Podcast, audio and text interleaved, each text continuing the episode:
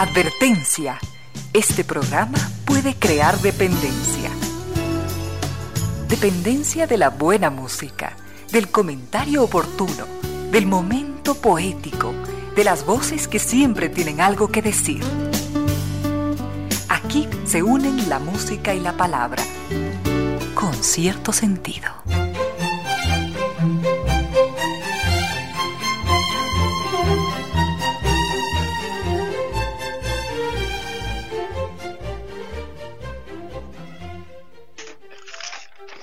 Bienvenidas, bienvenidos, gracias por sintonizar Radio Suceso 101.7, gracias por compartir estas horas de música, comentarios y entrevistas. Y ojalá, ojalá al final de la jornada, como siempre, podamos imaginar con esos favores que la fantasía nos hace, podemos imaginar que hemos rendido un real, justo y merecido merecidísimo homenaje a la inteligencia, a la sensibilidad, a la autoestima, a la confianza, a la alegría de vivir y siempre, siempre a las ganas de luchar de todas y de todos, donde quiera que nos encontremos, a las ganas de luchar por una vida más digna en lo individual y lo colectivo. Y en esa tarea de cada tarde, de cada jornada, de manera generosa, inteligente, leal, nos acompañan ustedes con sus correos a las casillas reina 10 arroba radiosucesos.net o a la casilla ramiro 10 arroba radiosucesos.net en Twitter, dos cuentas, arroba Reina Victoria de o arroba Ramiro Díaz. En Instagram, una única cuenta, arroba Reina Victoria Díaz, y nos siguen como con cierto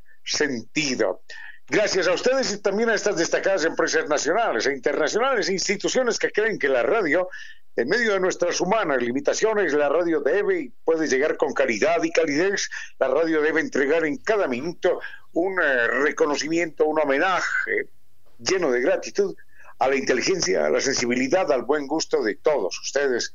Recuerden que llegamos hasta ustedes gracias a NetLife, que cumple 10 años rompiéndola por todos nosotros. Nos acompaña también eh, la nueva tienda en línea de Supermercado Santa María, tres veces W, esta es la página, tres veces www.tiendasupermercadosantamaría.com. La recomendación es no se mueva de casa, tranquilo, relájese, haga todas sus compras en línea, lo que requiere alimentos, bebidas, porque el Santi se los lleva a casa. Y es una exquisitez en todos los sentidos la presencia del restaurante Casa Gangoteina, el gran restaurante de cocina mestiza en nuestro país que llega hasta nuestras casas con Micuy. Recuerde vivir la experiencia culinaria única disfrutar de platos tradicionales nuestros, ecuatorianos, con las más elevadas técnicas de cocina internacional, todo listo para emplear, perfecto para disfrutar junto a los que más queremos. Programe su pedido y prepárese para vivir mi cuy de Casa Gangotena en su propia casa. Los encontramos en la página www.casagangotena.com o llame al a este teléfono fácil, 097 999 5 Si usted menciona que escuchó este anuncio aquí en Radio Sucesos, obtiene un 10% de descuento en su pedido. Eso es Casa Gangoteina, que además le has estado otra advertencia, pero ya esta es nuestra. La advertencia es que después de degustar los platos de Miku y restaurante Casa Gangoteina, entonces siempre inevitablemente se le va a hacer agua a la boca. Y hoy es primero de diciembre, estamos empezando este mes lleno de expectativas, lleno de, posibilidades, y recordamos que este 2020, ya faltan pocos días, debe terminar sobre ruedas en Mall Jardín. Podemos ganar un Mazda extraordinario CX9, es el gran regalo para esta Navidad. Acumula 50 dólares en facturas, acumulamos eso la registramos desde la comodidad de nuestra casa, entramos a misfacturas.moljardín.com.org y podemos ganar mil dólares, mil dólares semanales adicionalmente. Podemos terminar este año con, con el Mall Jardín, sobre ruedas con el Mall Jardín.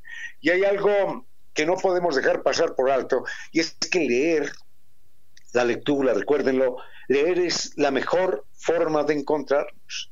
Los libros nos van a permitir siempre hacer un viaje colmado de sorpresas, un viaje a lugares insospechados, lleno de momentos gratos, y los podemos descubrir en la Feria Internacional del Libro Quito Virtual 2020 entre el 8 y el 13 de diciembre. La página es muy fácil, www.filquito2020.com. Están a un clic, están a un clic de todos nosotros. Lo estaremos recordando todos los días. Y hoy decíamos primero de diciembre, fecha linda, ¿no? Hoy, hoy es perfecto para pensar en los que más queremos, porque ha llegado Black Friday y Cyber Monday de tarjetas Banco Pichincha. Así que si quieres sorprender a esa persona que tanto le importa, esta es la gran oportunidad, porque en Computron, hoy es el día, recibe hasta el 50% de descuento en toda la mercadería. Recuerde que todos sus consumos con tarjetas, con planes de recompensas, acumulan el triple de millas para que viaje más, para que viaje más lejos. Y además podemos participar en el sorteo de la devolución del 10% de nuestros consumos, válido hasta el próximo 3 de diciembre. Si quiere conocer más, puede entrar a la página pichincha.com. Doña Reina Victoria Díez, ¿cómo estamos? Doctor Vinicio Soria, no, el doctor Vinicio Soria no nos está acompañando estos días, el doctor Giovanni Córdoba en controles y doña Elizabeth Consuegra. Así que, doña, doña Reina, cuéntenos de los temas, de las propuestas que usted ha recibido yo también he recibido por acá las mías.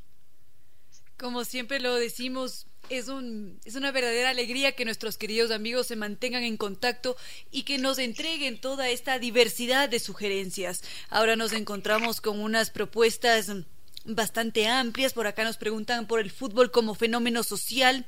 También nos estaba diciendo don, don Carlos ¿Qué si es que podemos mencionar algo adicional sobre Don Quijote de la Mancha? Porque ayer habíamos empezado a verlo, por supuesto que sí, nos describe doña Hilaria, ella en cambio nos pregunta por la ciencia. Y sigo viendo que tenemos nuevos mensajes que están entrando en este momento de nuestros queridos amigos que se están conectando, así que vamos a revisar también esas nuevas propuestas que entran hoy y continuamos con el programa de esta. Con cierto sentido.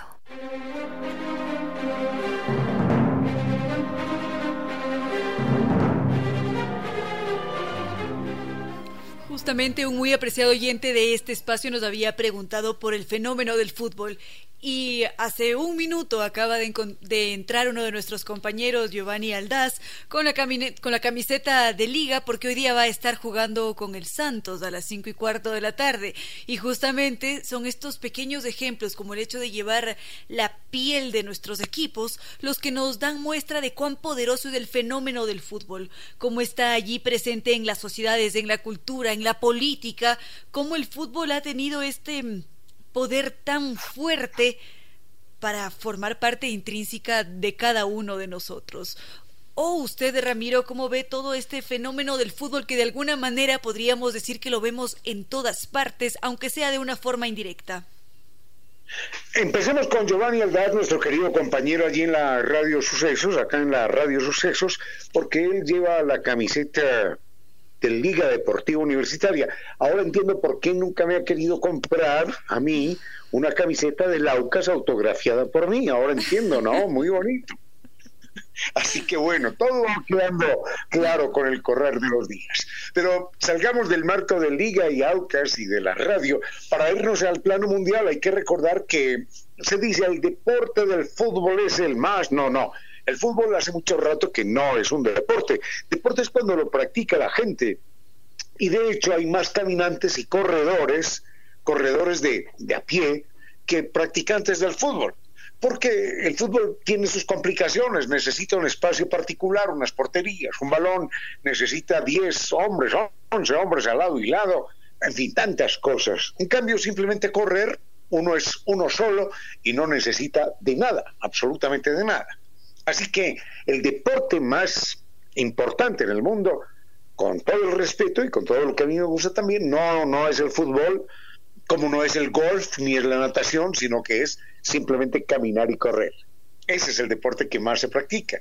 El fútbol hace rato que dejó de ser un deporte para convertirse en un espectáculo. Y en eso sí es indestronable, en eso no le gana nada ni nadie, Dice eh, Eduardo Galeano en alguno de sus libros que los antropólogos del futuro van a entender que a finales del siglo XX y después empezó a surgir una extraña, cuando eh, examinen las ruinas del planeta Tierra, van a decir que aquí empezó a surgir una extraña religión en la que eh, las iglesias tradicionales eran cada vez más pequeñas, cada vez más, más, más pequeñas y más escasas. Y a cambio de esa religión pequeñita y escasa, que se iba empequeñeciendo y siendo cada día más escasa, empezó a surgir otra macro religión dominante en todo el planeta Tierra, esta sí en todo el planeta Tierra, que construía templos de 40, 50 y 60 mil personas y mucho más, con grandes avances tecnológicos. Entonces dirán que en algún momento surgió una extraña religión que aglutinaba a las masas en números considerables. Y es verdad, esa religión que tiene muy pocos ateos es la religión del fútbol, que como deporte no se practica tanto, pero sí como, como espectáculo es absolutamente indestronable. Hay que recordarlo, comentábamos en estos días, que Joseph Blatter, cuando era eh, presidente de la FIFA, decía, a ver, ¿cuál es el problema aquí conmigo? Yo tengo más poder que el secretario general de las Naciones Unidas. Yo tengo más países vinculados en la FIFA que países miembros de las Naciones Unidas. Y si por alguna razón se informa que el Consejo Nacional de las Naciones Unidas, el Consejo de Seguridad, no va a sesionar en los próximos dos o tres años, a nadie le importa aquello. Pero si en un momento dado se anuncia que no habrá campeonato mundial de fútbol, la gente dirá, pero no es posible, no es posible, ¿qué va a pasar acá? Porque el campeonato mundial de fútbol y la FIFA es más importante, hay que decirlo con dolor, que la Organización de las Naciones Unidas. Y el mismo Blatter decía, cuando yo voy a Roma, es el Papa el que me llama a mí para tomarse fotos conmigo. Y es verdad, el Papa lo llamaba a él y se tomaba las fotos con Joseph Blatter y aparecía el Papa recibiendo a Joseph Blatter. Así que el deporte, el, espectáculo del fútbol es indestronable, pero ha logrado pasar de los medios de comunicación a la intimidad de las personas. Y a eso nos podremos referir en un momentito. Con cierto sentido.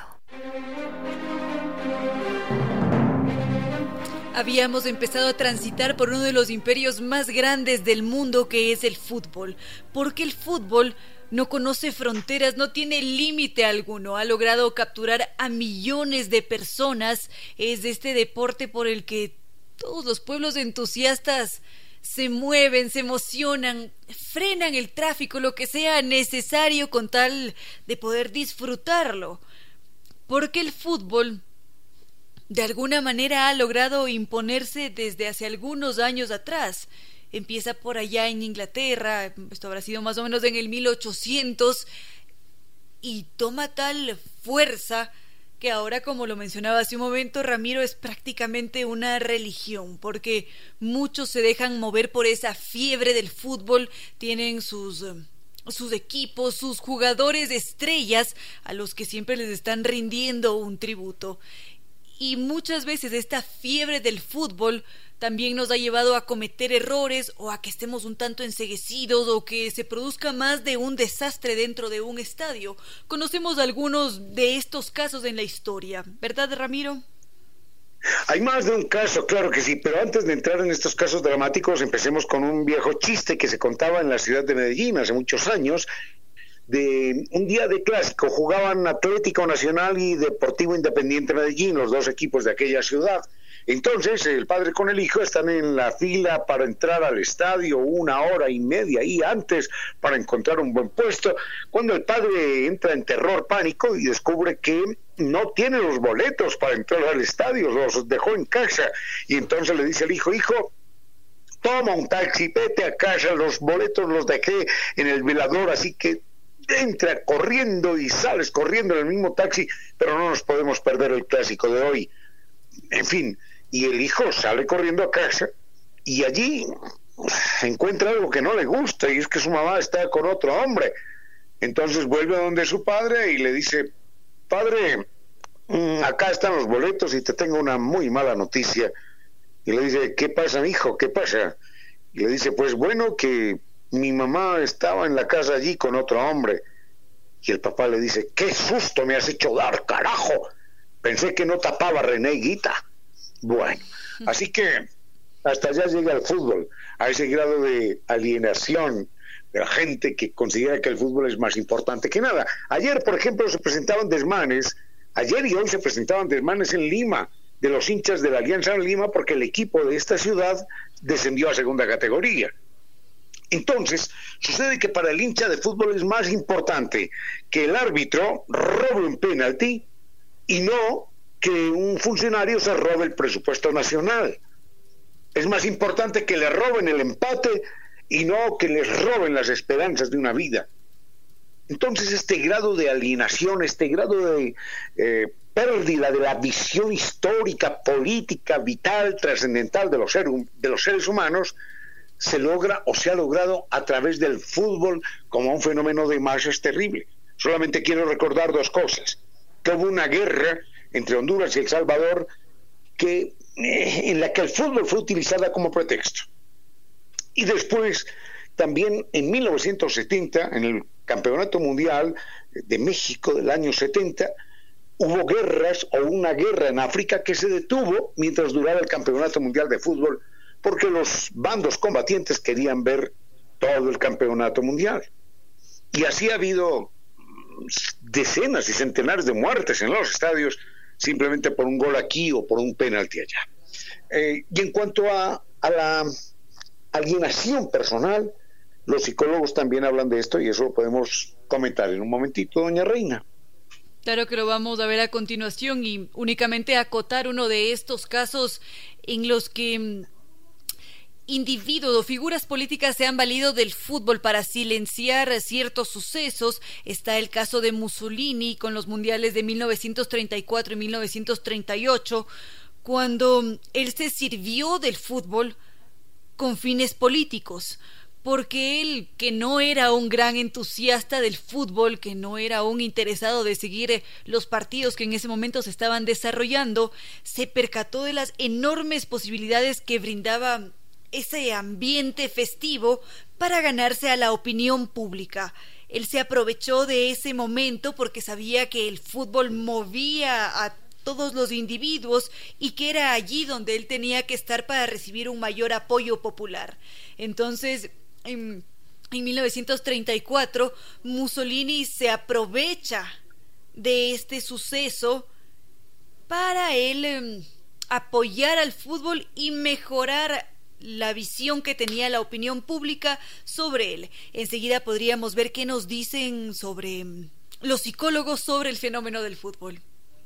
A esta hora, recuerde que para alcanzar una meta distante hay que dar algunos pasos grandes, pero en especial muchos pasos cortos. Con cierto sentido.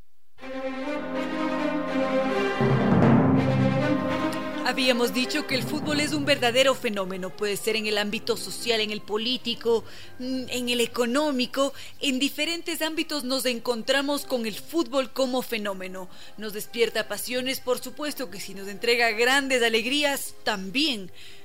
Pero en otras ocasiones el fútbol también puede mm, generar más de un caso donde exista violencia o tal vez nos puede ayudar a, a llenar más de un vacío.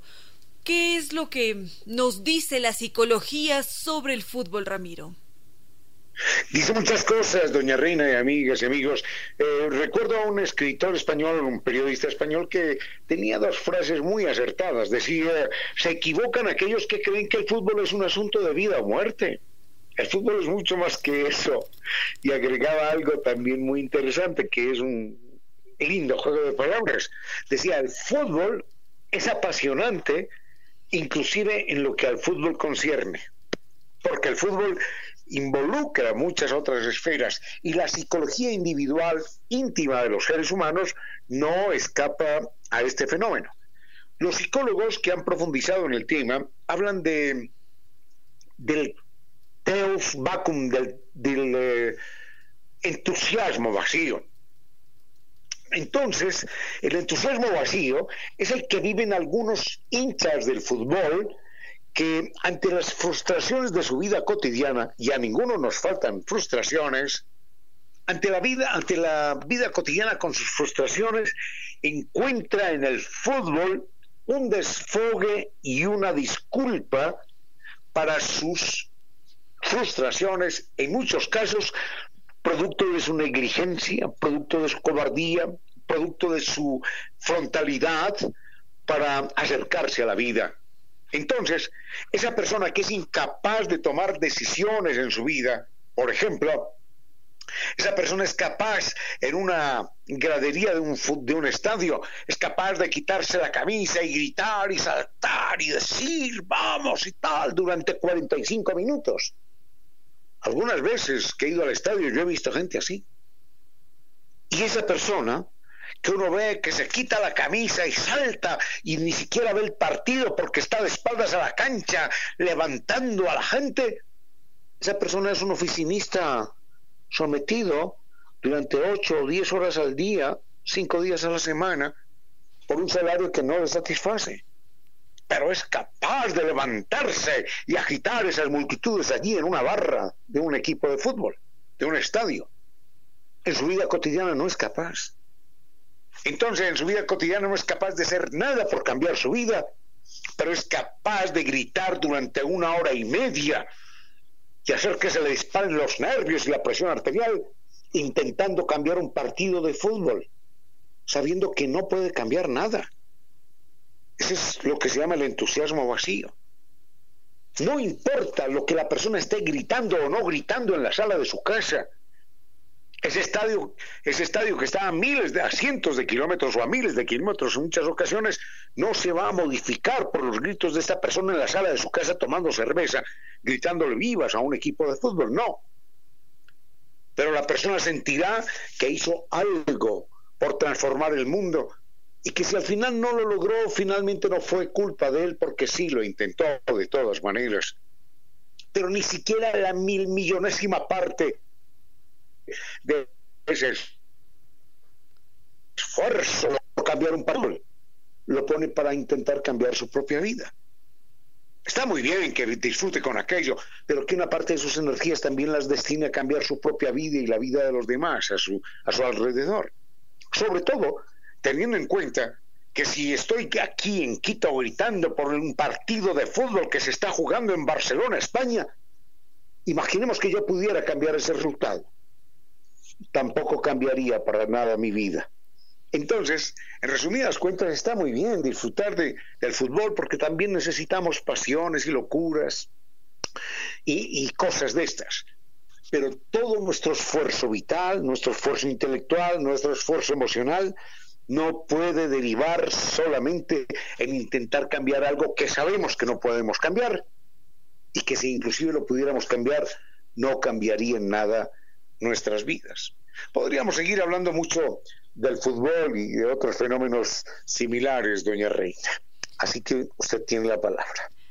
Claro que sí, únicamente añadir que sobre este fenómeno del fútbol y del comportamiento que encontramos con los hinchas de la barra brava, como usted acababa de mencionar, la sociología lo ve más o menos como una búsqueda de la identidad, porque al estar participando en esa barra brava, cuando se entra en el juego en el que este individuo asume el rol de incentivar, de levantar al otro, de entregar toda su energía dentro de la barra brava, ese individuo está de alguna manera identificándose porque tal vez no desarrolló ese proceso de identidad en la familia o tal vez en el Estado o con la nación o con alguna otra institución, sino que fue allí donde se encontró con un proceso de, de, construcción de la identidad y por ese motivo entrega todo su ser, toda su energía se vuelca en la barra brava para decir yo pertenezco.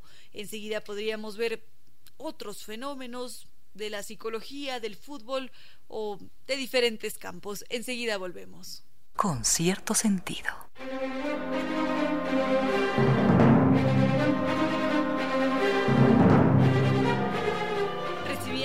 De don Iván Enríquez Viteri, así como también de don Andrés, que él nos decía que en más de una ocasión a él lo enviaron a la casa cuando estaba sucediendo el Mundial. Para poder ver los partidos se cerraban las oficinas o las horas de clase para que pudiéramos disfrutar del fútbol, porque como ya lo habíamos visto, el fútbol mueve pasiones y también hace que nos convirtamos en seres muy generosos en determinadas ocasiones. Ramiro tiene por allí una linda anécdota que justamente va sobre fútbol. No sé si es que es posible que nos la comparta. Pero claro que sí, este es un eh, viaje que yo le debo de corazón, de corazón, al doctor eh, Luis Sancho de Sagatur.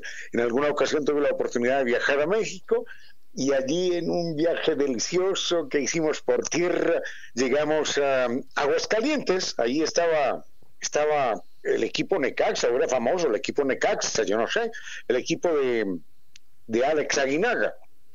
Y entonces eh, caminando por alguna callecita, entré a una tienda de barrio a tomarme un yogur y pedí el yogur. Eh, ¿Cuánto es, señor? Le pregunté. Y el señor me dijo, ¿usted de dónde es? Y yo le dije, de Ecuador. Y él me dice, de Ecuador.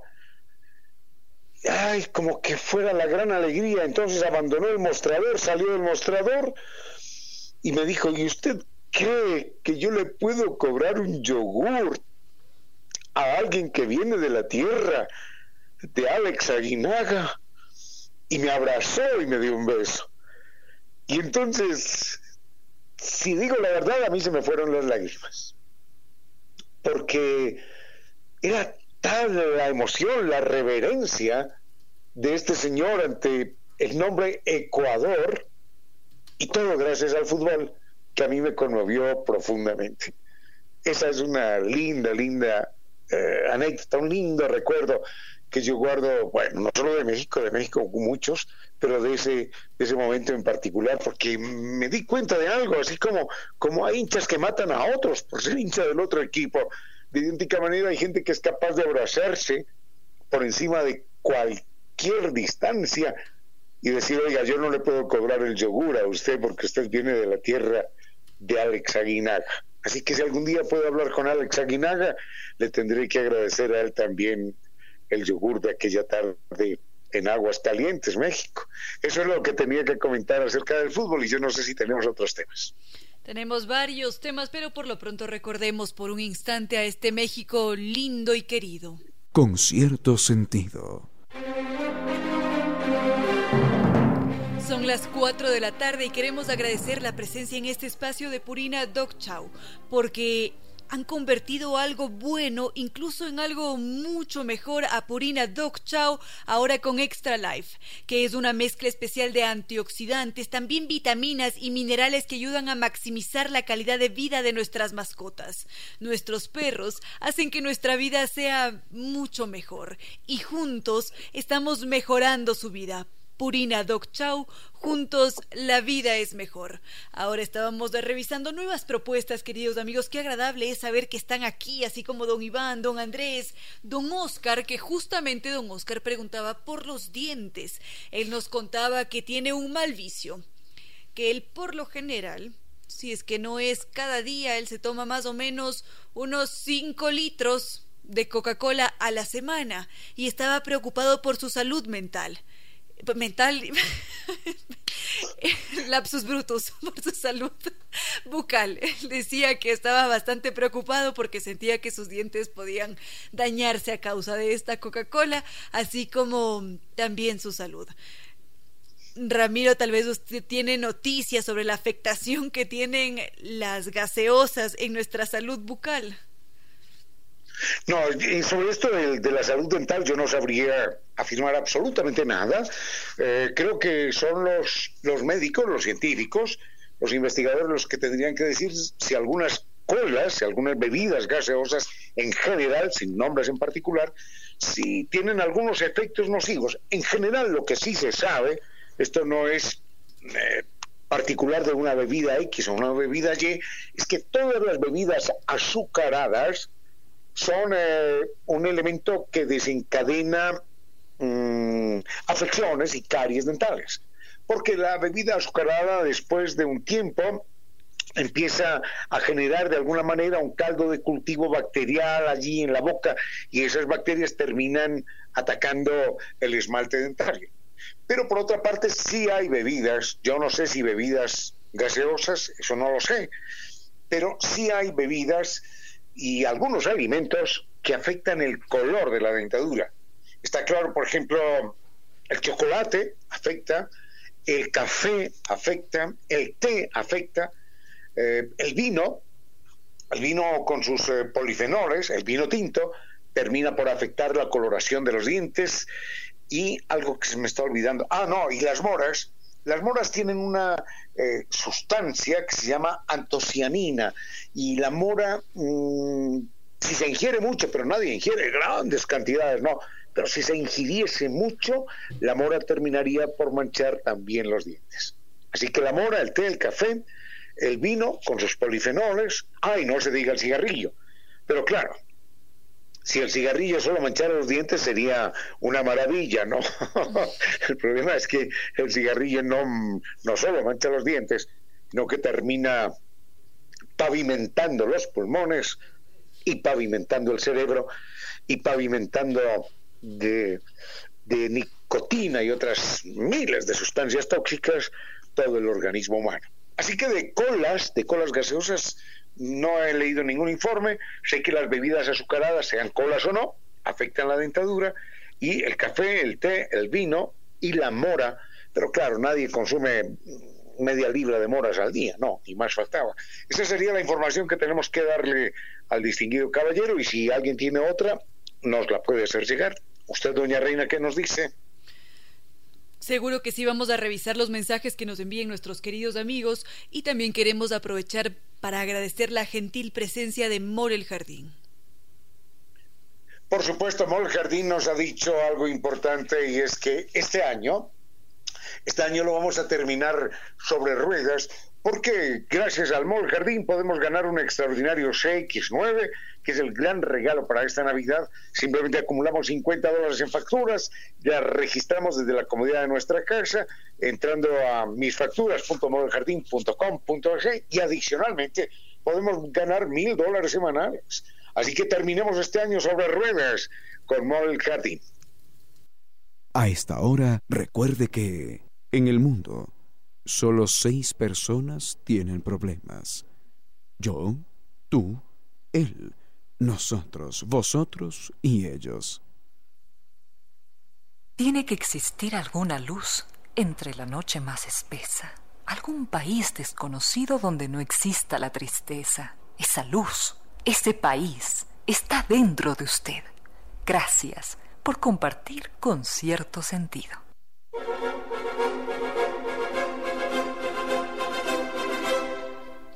Continuamos revisando sus mensajes, queridos amigos, y por acá, don Juan Francisco nos pregunta por el fraude científico. Él nos dice que hay varias conductas que nos dan noticia precisamente sobre estos eventos en los que hay determinados individuos que falsifican o que se apropian del conocimiento de otros científicos. Tal vez lo pueden hacer por ambición, por un deseo de fama, por porque a veces resulta fácil apropiarse del conocimiento de otro y publicarlo bajo su nombre.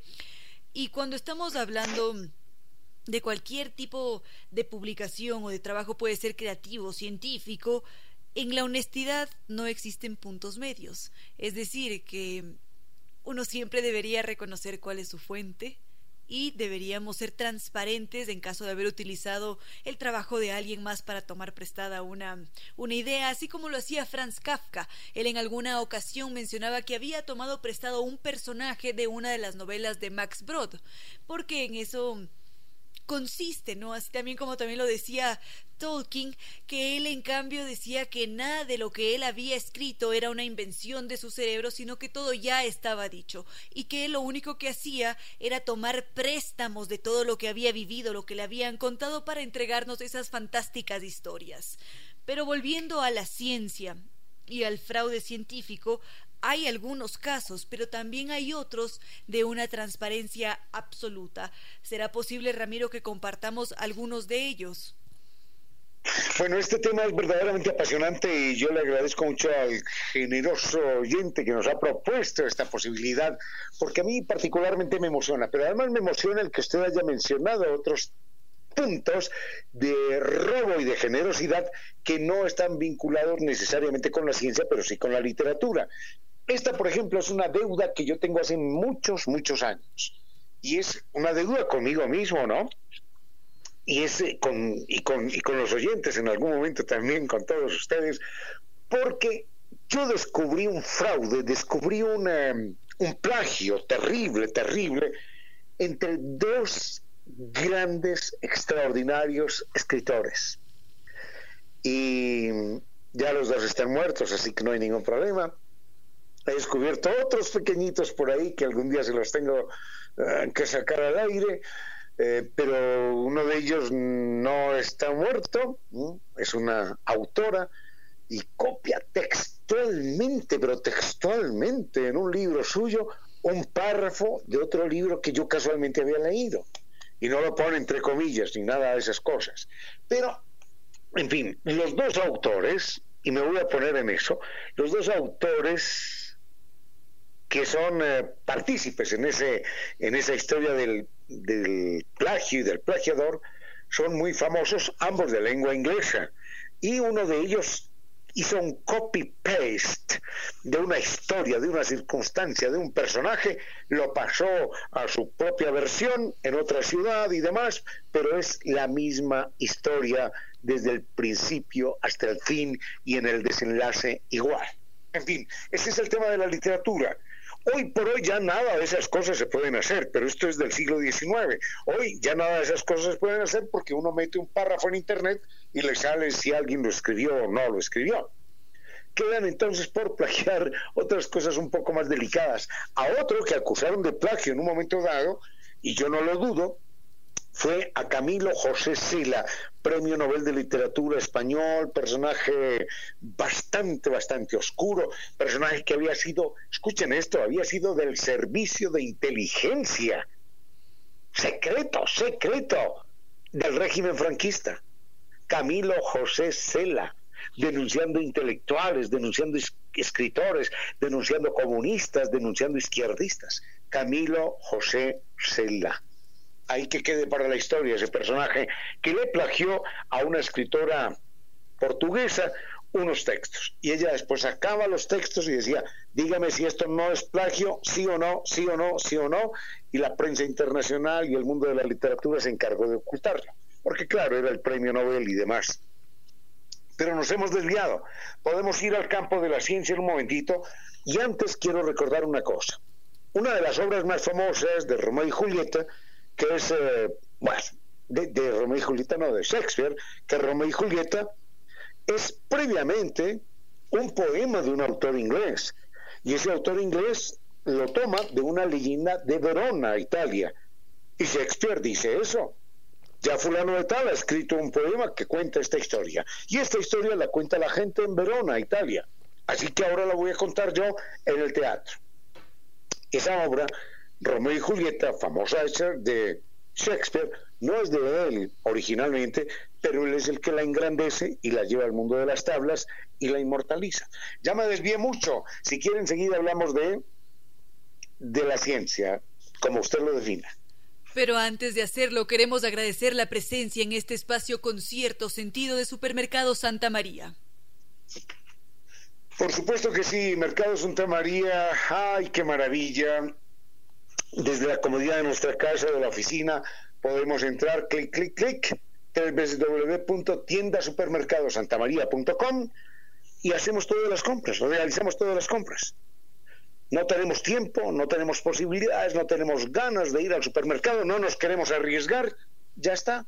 Supermercadosantamaría.com www.tienda.supermercadosantamaría.com y el Santi, el Santi nos los lleva a casa. Eso es todo y volvemos con algo más. Con cierto sentido.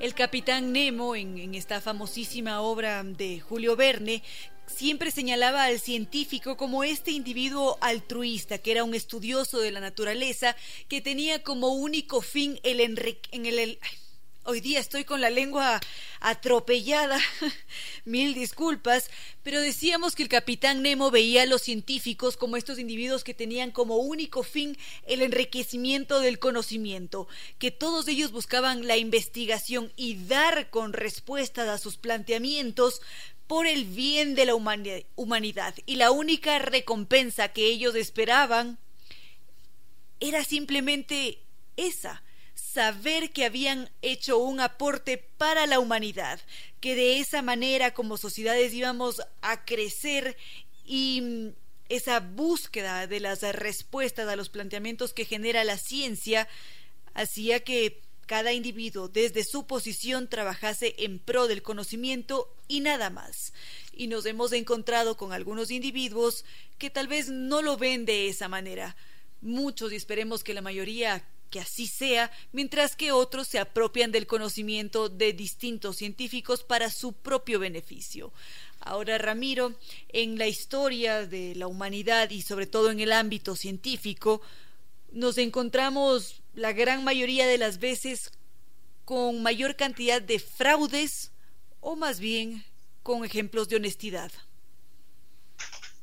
No, fraudes, fraudes muy pocos realmente, ¿eh? robos, plagios, como si se ha dado en el caso de la literatura, muy pocos en, el campo de la ciencia. Lo que sí ha habido, y lamentablemente ya mi memoria no funciona como para recordar con datos exactos, lo que sí ha habido ha sido mm, reconocimientos inmerecidos.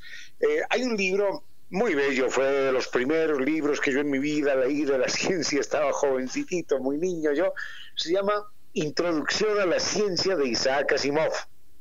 Es un libro gordote, denso, maravilloso, y él cuenta allí cómo algunos premios Nobel de física, por ejemplo, mm, fueron concedidos a personas que no tenían todos los merecimientos, porque realmente el trabajo había sido hecho por un grupo, dos o tres personas de investigadores, y lo habían realizado en su laboratorio.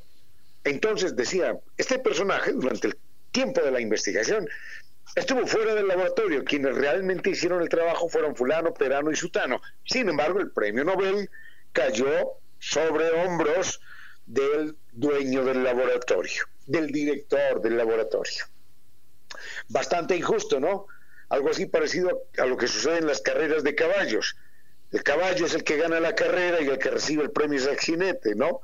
Así que eso ha sucedido en dos o tres ocasiones, quizás cuatro, en la historia de la ciencia. Pero el caso opuesto, el caso de extraordinaria honestidad de una persona que dice, un momentito, un momentito, que no he sido yo el autor de este descubrimiento, un momentito que yo no tengo aquí méritos, ese también se ha dado. Así que si quieren enseguida los, los comentamos, doña Reina. Claro que los vamos a ver a continuación, pero ahora queremos agradecer eh, la presencia en este espacio de Casa Gangotena. Ah, Casa Gangotena, eso, déjeme decirle que ese descubrimiento de Casa Gangotena sí le corresponde en vivo y en directo a cada uno. No hay nada que hacer sino degustar directamente de los platos de Micuy Restaurante Casa Gangotena, el gran restaurante de cocina mestiza en nuestro país, que llega con Micuy precisamente la propuesta es descúbralo usted, viva esa experiencia culinaria y disfrute de los platos tradicionales ecuatorianos con las más elevadas técnicas de cocina internacional listos para emplear. Perfectos, perfectos para disfrutar junto a los que más queremos. Programe su pedido y prepárese para vivir mi cuy de Casa Gangotena en su propia casa. Recuerde que la página es www.casagangotena.com o llama al 097 999 Si usted menciona que escuchó este anuncio aquí en Sucesos, obtiene un 10% de descuento en su pedido. Y siempre siempre se le va a hacer algo a la boca cada vez que recuerde mi restaurante Casa Gangotena.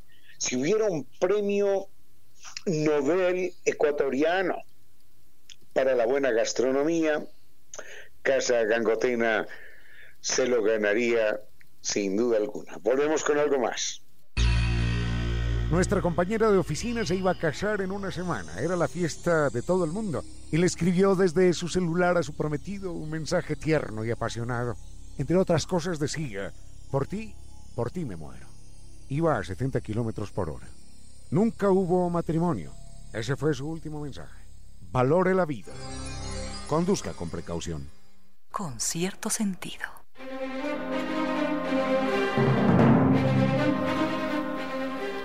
Momento decíamos que encontramos varios ejemplos en la ciencia, algunos sobre fraudes, otros con grandes muestras de honestidad, y entre ellos hay uno en particular sobre la genética. ¿Será posible, Ramiro, que lo compartamos esta tarde de... Hoy es martes, martes primero de diciembre.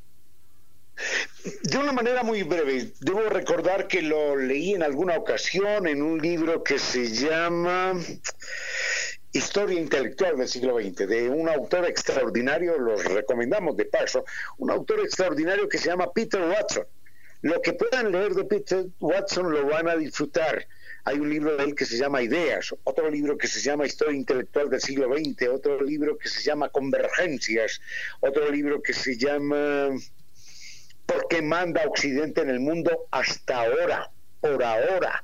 Bueno, anunciando que será China la que mande. Peter Watson búsquenlo, búsquenlo, cualquier libro de él los va a dejar verdaderamente maravillados. Y mm, en ese libro, Historia Intelectual del siglo XX, nos cuenta cómo precisamente ese siglo XX, enigmático y febril, como dice el famoso tango, siglo XX cambalache, no sé si Giovanni lo tiene por ahí para que lo ponga más adelante, en ese siglo XX, el siglo XX se abre con un gran descubrimiento y es el descubrimiento de la genética, que, esta es mi punto de vista, será más importante en el futuro que la carrera espacial, más importante que ninguna otra cosa en la historia de la humanidad será la genética. Porque la genética abre campos tan extraordinarios, tan insospechados, como la manipulación de la vida en todas sus posibilidades. Algunos hablan hasta de conseguir la inmortalidad. Algunos hablan de manipular las genes, los genes, de tal manera que cuando una célula esté envejeciendo, ellos simplemente echen el reloj atrás y lo pongan a caminar al revés. De eso se habla en genética. Y algún día se llegará a eso. Si quisieran solucionar el problema del mundo, se solucionaría y entonces las uvas tendrían el tamaño de, de una sandía, por ejemplo o, el granito de maíz tendría el tamaño de una papaya y así el hambre del mundo se solucionaría, o el grano de arroz, lo que quisiéramos. No habría ningún inconveniente, también habría posibilidades monstruosas, como por ejemplo, dado que el muslo de pollo es lo que más gusta en el pollo, entonces hacer que los pollos tuvieran seis, siete, ocho patas, por ejemplo, animales monstruosos para satisfacer las ansias de utilidad de las empresas productoras de carne de pollo. Esa es una posibilidad en genética, que yo no sé si éticamente la vayan a lograr o no la vayan a lograr, si éticamente sean capaces de hacerla o no, no lo sé, pero la posibilidad está abierta. En todo caso, el siglo XX se abrió con el mundo de la genética y allí había un hombre eh, que se llamaba Hugo de Vries, holandés. Y yo no sé si contar la historia ya o contarla más adelante, doña Reina, porque ya me extendí demasiado en este comentario previo. Usted es la que me dice si en este momento o más adelante. Podríamos continuar tranquilamente con, con esta anécdota, pero en todo caso podemos aprovechar esta pausa que hemos hecho para agradecer la presencia de la Feria del Libro de Quito leer siempre es una, una, gran, una gran alegría. Recuerden la Feria Internacional del Libro Quito Virtual 2020.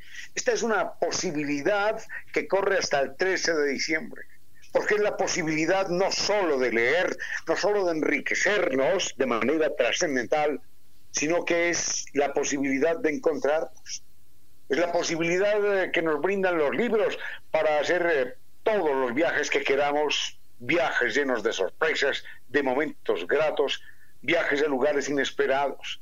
Así que los, podemos descubrir en Feria Internacional del Libro Quito Virtual 2020 hasta el 13 de diciembre en esta página www.filquito2020.com. Con cierto sentido.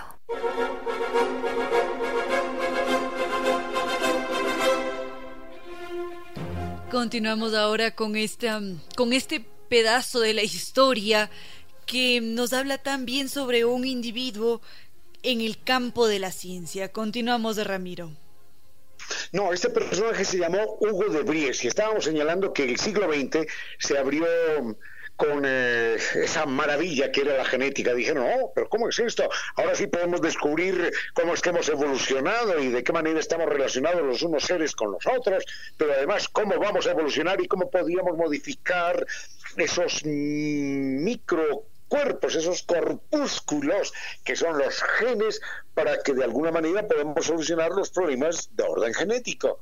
Por ejemplo, hay enfermedades genéticas que ya son curables a través de esa manipulación genética. Propiamente en 1900 se abrió ese mundo extraordinario y el gran boom de la noticia positiva, como si dijéramos hoy, oh, hemos llegado a, la, medicina que, que nos garantiza la felicidad y el bienestar a todos. En ese momento fue la genética. Hemos descubierto esto de la genética, vamos a empezar a investigar. Y cuando se celebraba en Europa y particularmente en Holanda, un gran eh, homenaje, una ceremonia de reconocimiento internacional a este científico holandés Hugo de Vries. El tipo de repente suspende el acto y dice, faltan 48 horas. Y dice, no, stop, por favor, esto es un error. Es verdad es verdad que yo me he pasado 20 años de mi vida investigando esto. Es verdad que durante 20 años he estudiado y he sacado estas conclusiones. Pero miren esto otro. Y saca unos manuscritos de un curita que vivía por allá en un monasterio, unos manuscritos de 35 años atrás. Y dice, este señor ya había descubierto lo que yo descubrí muchos años después. Así que yo no tengo derecho a nada, absolutamente a ningún reconocimiento. El derecho al reconocimiento y al homenaje lo tiene este culita que ya se murió también, que se llamó Gregorio Mendel. Gregorio Mendel, el de la teoría mendeliana, es el verdadero descubridor, el verdadero artífice de ese campo nuevo del conocimiento humano. Así que yo yo no he hecho sino repetir de mala manera todos los pasos que el caballero había hecho en, forma original. Yo no merezco nada, el verdadero descubridor de esto es Gregorio Méndez. Y eso, eso es un acto extraordinario de, de honestidad, de decir, miren, miren, qué maravilla lo que este curita había descubierto, así que yo no merezco absolutamente nada, y todo mi mérito es mostrar que otro señor ya lo había descubierto. Hasta ahí, Hugo de Bries, un personaje que debería figurar en todas las antologías, no solo de los grandes científicos, sino de los grandes seres humanos. Eso era lo que tenía que contar son grandes ejemplos de la historia de la humanidad y sobre todo en el ámbito científico y ya estaremos conociendo a muchos otros personajes de ese mismo calibre. Enseguida regresamos, queridos amigos. A esta hora, recuerde que un gran ser humano demuestra su grandeza por la forma en que trata a los pequeños.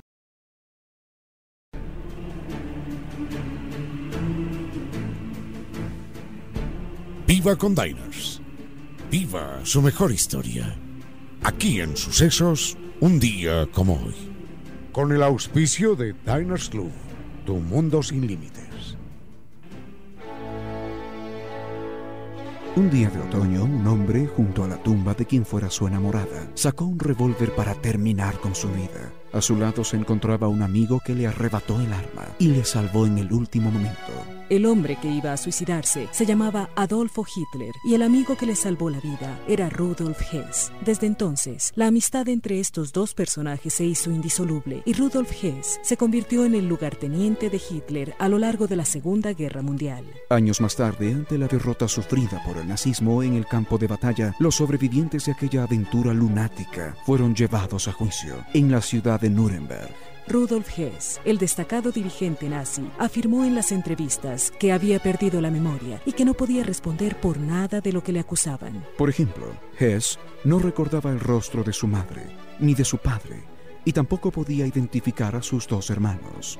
No tenía registro en su memoria de cómo era la casa en la que había vivido y no sabía nada acerca de la Segunda Guerra Mundial. No obstante, un día como hoy, primero de diciembre de 1945, toda aquella farsa se vino al suelo y Hess fue llevado a juicio. Solo en ese momento admitió que había mentido y que nunca había perdido la memoria. Todo se aclaró un día como hoy. Y en esa ocasión, una vez más, los pueblos del mundo recordamos que en la historia, la desmemoria no es admisible.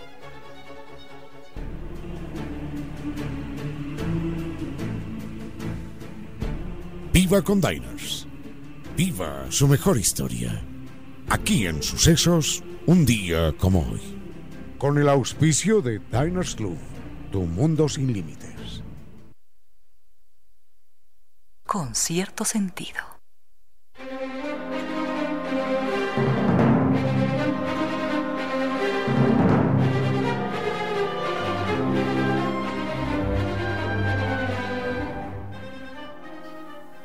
Hemos llegado ya al final de este programa, son las 6 de la tarde de este primero de diciembre de 2020. Se nos han quedado por allí algunos temas pendientes, pero mañana ya será un nuevo día. Con cierto sentido ha llegado a ustedes gracias al gentil auspicio de organizaciones como Doc Chow. Y en Doc Chow hemos convertido algo bueno, incluso en algo mucho mejor a Purina Doc Chow. Ahora que contiene Extra Life, que es una mezcla especial de antioxidantes, vitaminas y también minerales que ayudan a maximizar la calidad de vida de nuestras mascotas. Nuestro perro hace que nuestra vida sea mucho mejor. Juntos mejoramos su vida. Purina Doc Chow, juntos la vida es mejor. Y hemos llegado también gracias a la presencia de NetLife que cumple 10 años rompiéndola. Recuerden, NetLife, 10 años rompiéndola y está cumpliendo 10 años. Y nos acompaña también eh, la nueva tienda en línea de Supermercado Santa María. Recuerden la página www.tienda.supermercadosantamaría.com. Por las dudas, lo quiero repetir. www.tienda.supermercadosantamaría.com para que usted solicite lo que requiera, para que no salga de casa, para que no se arriesgue si no tiene tiempo. Eso es www.tiendasupermercadosantamaría.com. El Santi se lo llevó a casa. Y gracias al restaurante Casa Gangotena, el gran restaurante de nuestra cocina mestiza aquí en Ecuador, que llega hasta nuestras casas con mi cuy. La propuesta siempre la hacemos, es no se niegue esa posibilidad, viva la experiencia culinaria única, disfruta de platos tradicionales ecuatorianos con las más elevadas técnicas de cocina internacional, perfecto para disfrutar junto a los que más queremos. Programamos el pedido y nos preparamos para vivir mi cuy de Casa Gangotena en nuestra propia casa. Nos encontramos en www.casagangotena.com o llamamos al 097 999 5 si usted menciona que escuchó este anuncio en Radio Sucesos, obtiene un 10% de descuento y una advertencia nuestra en baja voz. Después de degustar los platos de mi restaurante Casa Gangotina, cada vez que se acuerde de ello, se le va a volver a hacer agua a la boca. es inevitable. Es el restaurante Casa Gangotina. Y este año, falta poco, falta poco, lo vamos a terminar en, en en el Mall Jardín sobre ruedas, porque allí podemos ganar un espectacular, extraordinario Mazda CX9, el gran regalo para esta Navidad. Acumulamos 50 dólares en facturas y las registramos desde la comodidad de nuestra casa, entrando a misfacturas.moljardín.com.es. Puede ganar también mil dólares semanales. Eso, eso está allí al alcance de la mano. Terminemos este año sobre ruedas con Mall el jardín. Y hay algo importante. Bueno, ya hoy es primero, primero de diciembre, cerrando este bello día. Hoy, hoy es perfecto para pensar en los que más queremos, porque ha llegado Black Friday y Cyber Monday de tarjetas Banco Pichincha. Si usted quiere sorprender a esa persona que tanto le importa, esta es una estupenda oportunidad, porque en Computron usted recibe todo. Recibimos hasta el 50% de descuento en toda la mercadería. Recuerde que todos sus consumos con tarjetas, con planes de recompensas, acumulan el triple de millas para que podamos viajar más lejos y más frecuentemente. Además, participamos en el sorteo de la devolución del 10% de los consumos. Corre esta propuesta, esta promoción, hasta el próximo 3 de diciembre. Y creo que es todo por hoy en esta tarde del lindo día, ¿no? Martes, martes primero de diciembre del año 2020. Doña Reina Victoria, gracias a usted, doctor Giovanni Córdoba en Controles, mil gracias, doctora Elizabeth Consuegra, muchas gracias. Doña Reina Victoria, cierra usted el programa y gracias, gracias siempre. A usted, de Ramiro, muchísimas gracias. Por supuesto, gracias al doctor Giovanni Córdoba en Controles con su excelente selección musical. Y sí que ha sido un lindo día, Ramiro. Por una parte hemos tenido lluvia en todo el centro sur de Quito, por otra hemos tenido sol, como nos lo comunicaba doña Mercedes, y en, en la parte norte. Y ¿saben qué es lo más lindo de este martes primero de diciembre? Que hemos estado juntos, queridos amigos, que hemos compartido toda la tarde con doña Silvia, con don Iván, don Ericaro Bravo, don Andrés, con cada uno de ustedes, queridos amigos, que desde su espacio han estado aquí con nosotros. Mañana ya será un nuevo día para continuar compartiendo tardes con cierto sentido y en este punto no queda más que decirles que no fue más por hoy, que los queremos mucho y que será hasta el día de mañana.